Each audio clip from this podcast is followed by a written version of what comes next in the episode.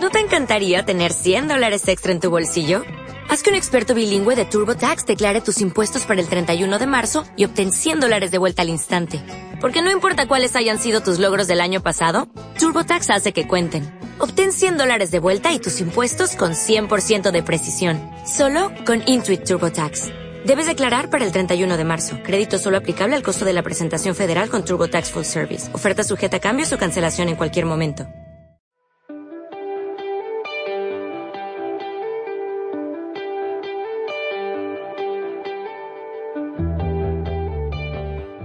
Espero que esta charla que, os voy a dar, este compartir, este pequeño compartir que os voy a tener con vosotros, pues que, que os pueda servir un poco, ¿no? Eh, le he puesto el título de eh, Amor en zapatillas. ¿eh? Y ya sabéis que como todo lo que se hace en zapatillas, pues pretende ser una cosa de andar por casa, una cosa humilde, ¿no? Y, nada, sí lo, lo he preparado, pero le he pedido de una manera especial al Señor, pues que, que de lo que yo pueda decir hoy, que haya alguna cocina que a cada uno le pueda tocar un poco o le pueda decir algo, ¿no? Que se pueda llevar para su casa. Y así lo, lo espero, ¿no? Mirar, llevo una temporada pensando en, en dos cosas que me han rondado la cabeza, eh, dos cosas que tienen que ver con, con el sufrimiento que, que, que me rodea, ¿no? De mis hermanos. Un aspecto ya le comentó Josué, que fue aquel aspecto que comentó él de, de personas que a veces hay en la comunidad que, que están siempre pensando que no están haciendo lo que Dios les pide, que no están ocupando el lugar, que no encuentran su sitio, que, que quizás se frustran porque no, a veces pas- pasan los años, pasa el tiempo y no parece que no encuentran la misión o, o la función que, que creen que tienen que tener, ¿no? a, a la que Dios les llama. Eso es una cosa que a mí me ha preocupado también especialmente y él ya la trató bastante en la charla que dio.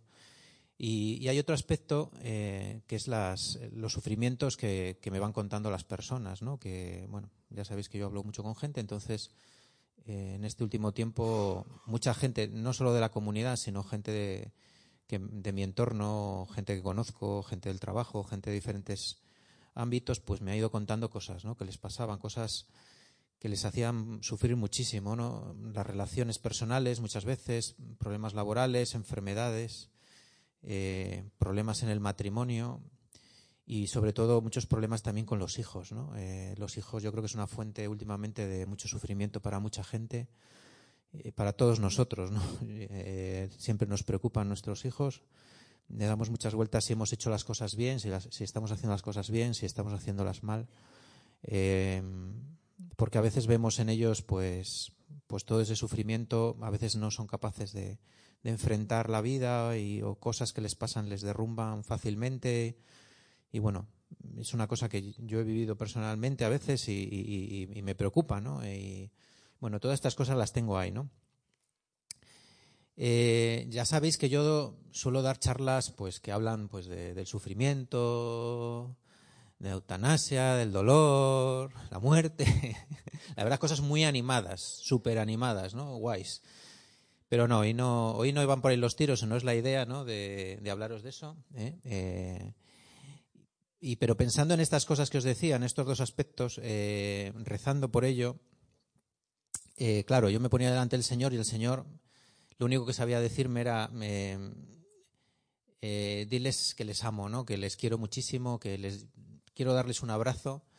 Eh, quiero que les digas que, que les amo muchísimo y que, eh, y que mi amor pues les va a servir, que les va a servir para vencer toda dificultad, que no teman, ¿no?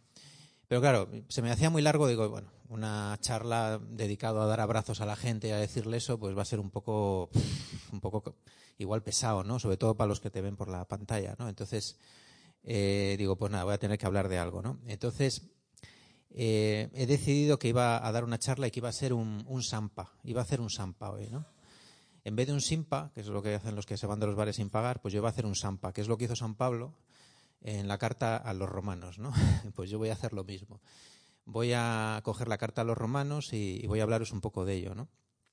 Eh, no sé si sabéis que la carta que a los romanos, bueno, eh, lo, primero deciros que lo, la iglesia primitiva, la, los primeros cristianos en, en, Roma, pues llegaron muy pronto allí, ¿no? Eh, casi, casi al, poco de, de la crucifixión de Jesús, pues eh, los primeros conversos pues fueron ya anunciando el Evangelio por, por muchos sitios del y claro uno de los sitios mm, donde la gente más pensó en ir a evangelizar, pues posiblemente fue a la capital del imperio, ¿no? Entonces los primeros judíos convertidos al cristianismo llegaron a Roma muy pronto y bueno, eh, ¿qué es lo que pasó? Que, ya muy pronto también hubo una persecución a los judíos. En el año 49 después de Cristo, eh, el emperador Claudio eh, inició una, persecución contra los judíos y muchos judíos que habían llegado a Roma convertidos al cristianismo y que fundaron allí la primera comunidad cristiana en Roma,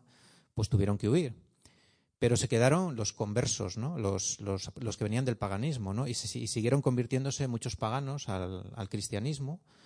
Eh, ¿Y qué pasó? Que unos pocos años después, posiblemente hacia el 54 o por ahí, eh, volvieron los, los judíos, a, volvieron a Roma, pero ya la mayoría de, de, cristianos que había en Roma eran paganos, ¿no? Eran, eran paganos que se habían convertido al cristianismo.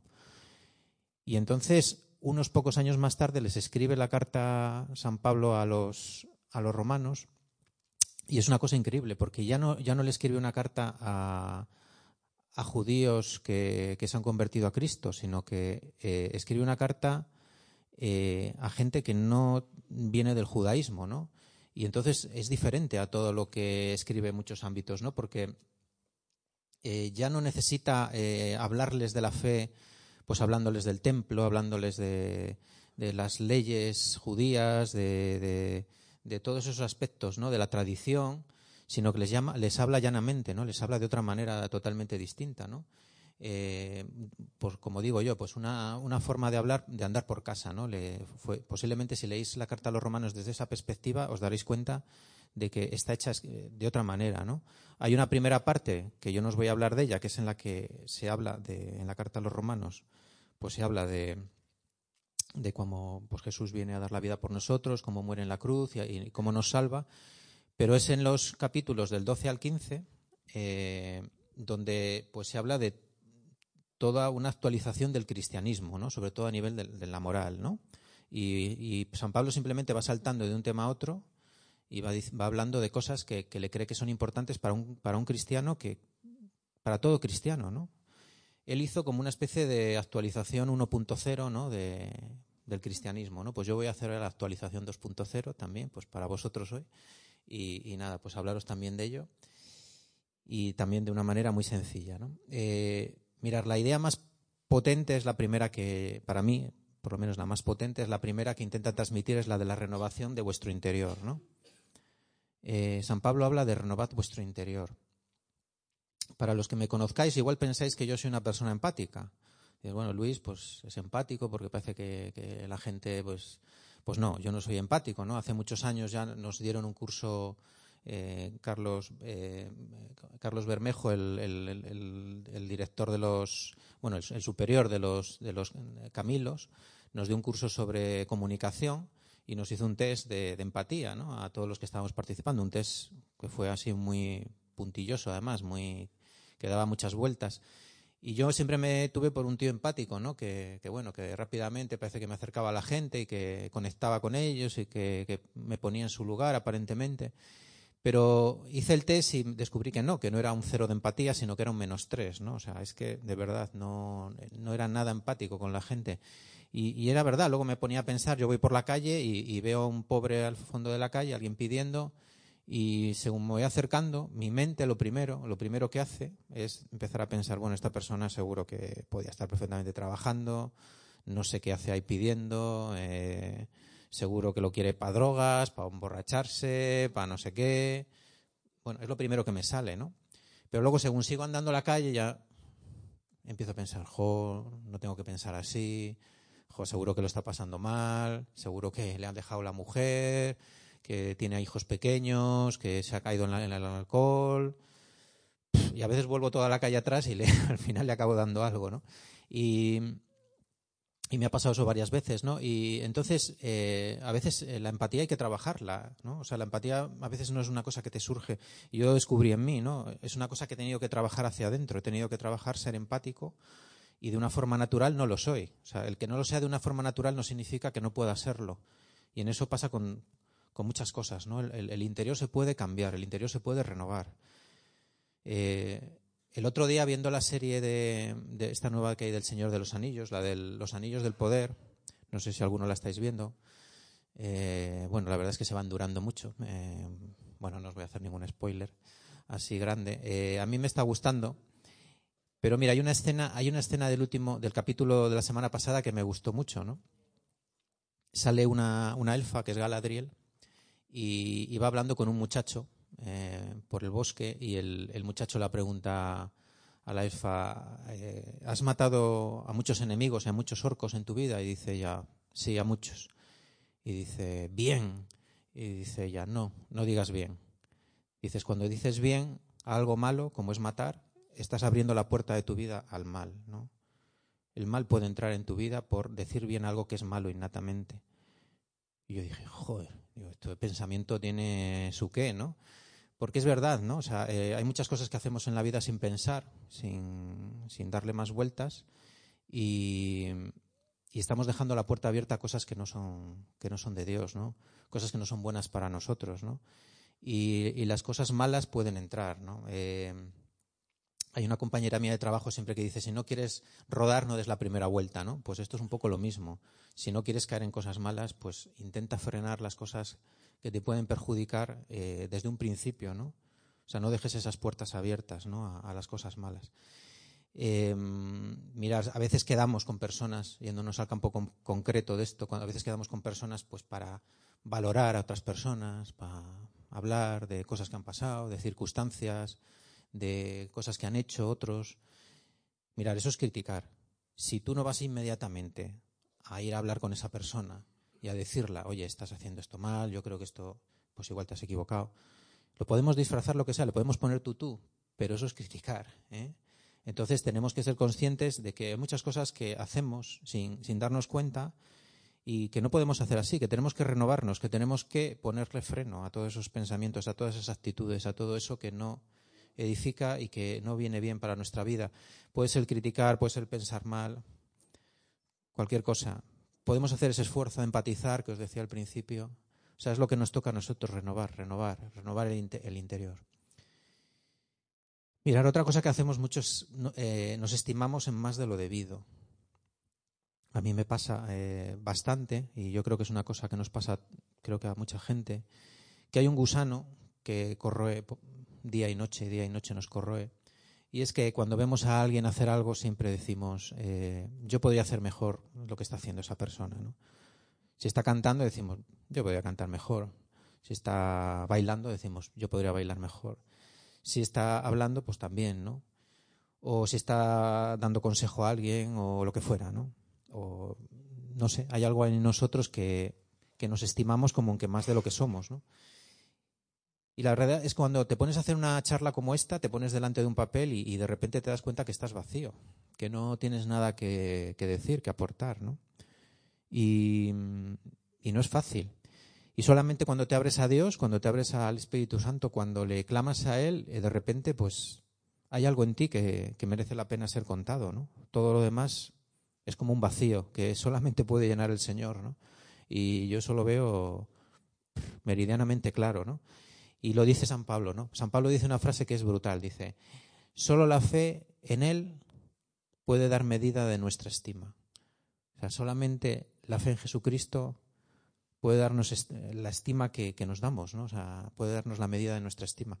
No lo que nosotros creamos que somos, ¿no? Sino, no somos nada, o sea, solo somos lo que somos en Él, lo que Él nos da, ¿no?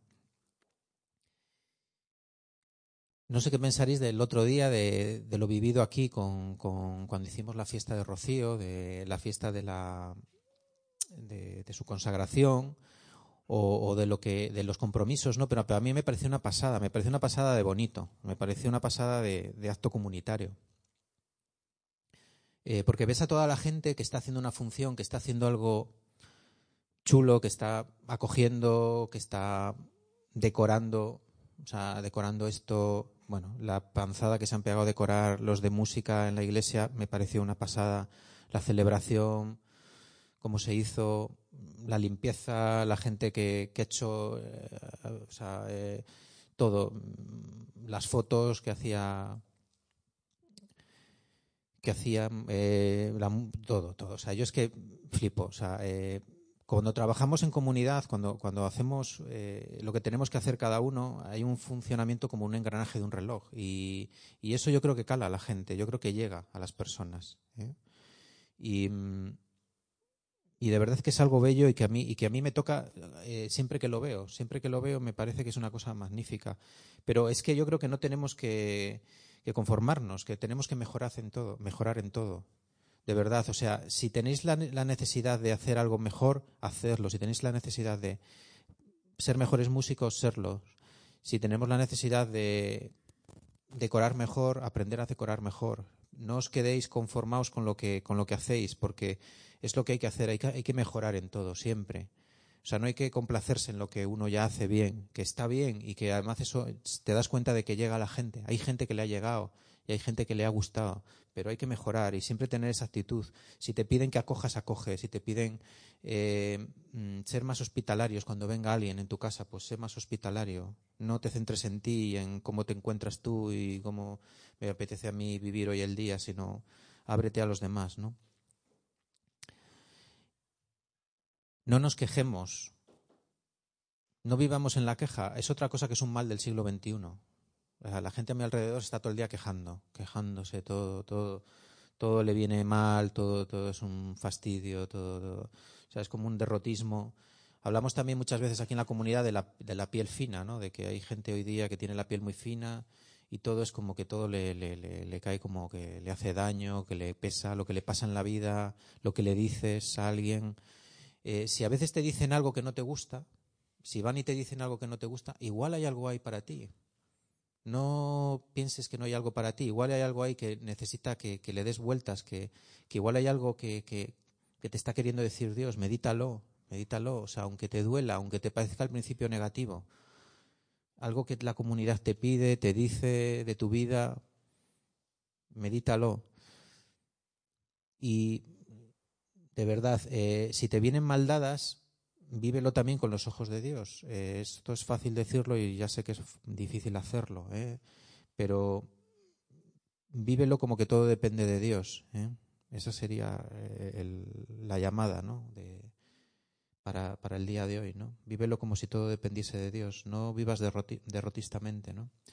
De la misma manera que os digo eso, digo, estad alegres. De verdad, estad alegres. Y no alegres fingidamente. Es muy importante estar alegre la gente hoy día, en mi, en mi entorno, en mi trabajo, eh, quiere todos los días que sepas que está mal. O sea, cuando están mal, quieren que sepas que está mal, porque quieren que vayas a pasarles la mano, para que quieren que, que, que estés pendiente de ellos. Ay, o sea, siempre en mi trabajo hay alguien todos los días. Yo es que durante muchos años he trabajado bastante aislado, porque cuando estaba en Asturias estábamos la enfermera y yo, y ahí había poco, poco personal. Pero ahora que estamos un montonazo de gente, siempre hay algo que, alguien que, ay, hoy me duele, no sé qué, ay, no sé qué, y, todo el mundo preguntándole. O sea, de verdad, eh, y siempre con un pesar y un, yo digo, no, no, o sea, estate alegre, aunque te duela algo, estate alegre, pero no con fingimiento, sino como alguien que sabe que Dios le bendice, como alguien que sabe que, que, que, tu vida es mirada por Dios y que, y te quiere bendecir. ¿eh?